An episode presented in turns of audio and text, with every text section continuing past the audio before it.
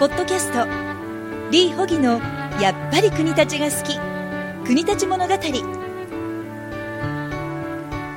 ポッドキャストリー・ホギのやっぱり国立が好き。国立物語は国立の良いところを国立にゆかりのある方々と語り合いより素敵な国立を発見していく番組です。皆さんが新しい国立に出会えますように。この番組提供本格ベトナム料理国立サイゴン桜。個別指導学院トコがお届けします。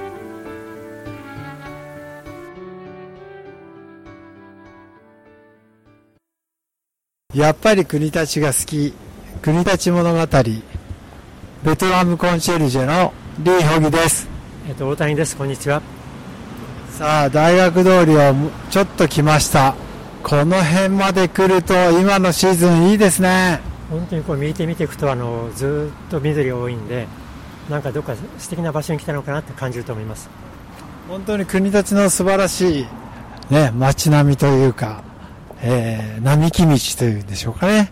そこに現れました、ここがもう一大にイベント会場になってます。これは何でしょう？ここはあの春桜はとっても綺麗だったんですけど、大きなシダレ桜ありますけど、その下に今ですね、柏葉アジサイ。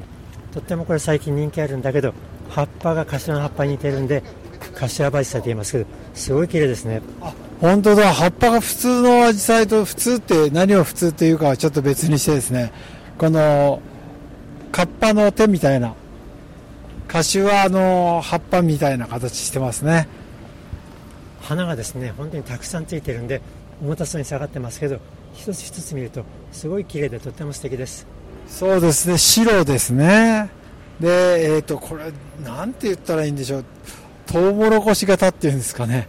そういう形でついてますね。とってもあのユニークな形だけど花数多いんで多くの方はここでよく写真撮ったり絵を描いてる方たくさんいらっしゃいます。そうですね、えーと、今年は出てませんね、えー、毎年ですね。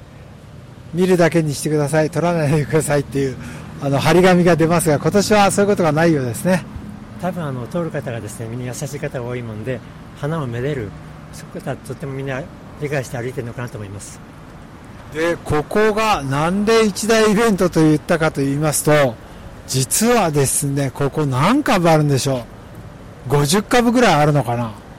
アジサイが。ここ本当にこう、アジサイがたくさん一角ありますけど、これはあの全部ここのですね、緑地の前のお店の方、地元の方がですね、丹精を込めて長年ずっと育ててくれた結果なんです。だからとってもですね、感謝しています。そうですよね。ここは本当に、ここの一面はこの時期、桜が終わって、まあ、梅雨のタイミングですね、時期にとても綺麗なアジサイが、今もうまさに満開ですね。えっと、昔からある、まあ、昔からとおかしいんだけど、一般的なアジサイというのは今目の前にあります。で他にもですね、さっきの柏葉アジサイの他に、最近人気の隅田の花火。あ、これ隅田の花火って言うんですか？そういった新しいこうネーミング名前の、えっと、品種も増えて、もちろん名前の分かんないですね、いろんな品種もあるんだけど色がそれぞれ綺麗で花の形も全部違います。そうですね。白黄色赤かった水色さっきの隅田の花火は水色系ですかね。え紫。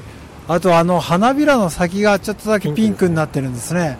白いお花の花びらの先がちょっとだけピンク。これも可愛いです。あこっちに来るとですね真っピンク。で紫。その紫とピンクの間水色の薄いのといろいろございます。多分あの10年前20年前ですとアジサイっていうとブルーかこのちょっと紫色っぽいそれしかなかったのが最近本当にいろんな種類増えてきましたね。綺麗ですね。これがいつまで見られるか皆さんなるべく早めにいらしてくださいね。えっ、ー、と1個目の信号の手前までが非常に多い、えーアジサイが植わっております。えっと、アジサイはですね、今日みたいな時も綺麗だけど、多少雨降っててもですね、より素敵に見えるのかなと思うんで、ぜひ多少雨降っても見に来られると余計趣があっていいのかなと思います。そうですね、本当にこの、実はあの昨日、かなり大雨が降っていただきまして、その時見に来ましたらとても綺麗でした。多分ですねよーく見てもしかしたら葉っぱのカタツムリ歩いての見られるかもしれません。そうですね。ちなみに大谷さんこれからのえ活動の予定を教えてください、えっと、毎月第3日曜日にですね桜見の活動をやってるんですけど今今年の夏は桜にとっての害虫カミキリムシを今回意識して調べてます。カミキリムシに桜が負けないように今調査しているところです。前回の時はあまりいなかったんですかね？えっと、まだ幸いですね。カミカミキリムシあるいはカブトムシも大体一般的には大体6月下旬から7月の中旬までが一般的に多いと思うのでこれから注意してか見ていきたいなと思っています。ちなみにそのカミキリムシがいた場合はどうされるんでしょうか、えっと、カミキリムシ見つけるのは羽が生えてるんでなかなか見つかりにくいと思うんですけど一つはですねできたらあの捕獲して捕まえていく。かもう一つはあのカミキリムシいなくても食害した跡があるのかどうかつまり国立の木に桜カミキリムシ来たよっていうサインがあるかどうかも今調べているところです。そうですか。わかりました。そしてこの週末はなんかホタル狩りに行くということで。えっ、とホタル狩りじゃなくてホタルを鑑賞。つまりアジサイの季節はですねお花見ても心和むんだけど時にはこう目でまたもう一つの夜ホタルもとっても春あの夏の風物詩としていいのかなと思ってます。この辺ですとホタルはどの辺に生息してるんでしょうか？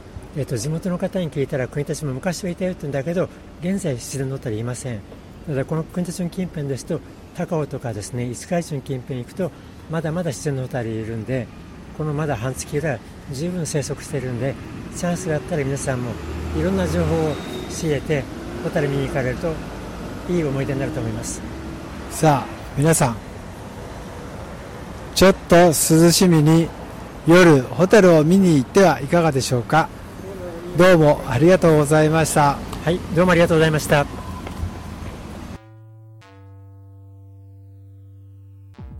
本日のポッドキャストはいかがでしたか？番組ではリー・ホギや国立についてのご質問をお待ちしていますお問い合わせはホームページから URL は http コロンスラッシュスラッシュ www. サイゴンさくら .com http コロンスラッシュスラッシュ www. サイゴンさくら .com サイゴンのスペルは SAIGON ハイフン。さくらのスペルは SAKURA.com それではまたお耳にかかりましょう。この番組提供本格ベトナム料理国立サイゴン桜。個別指導学院トコプロデュース15で話せるベトナム語著者リー・ホギ。制作協力レムトラックニト。ナレーションさゆりでお送りいたしました。ごきげんよう。さよなら。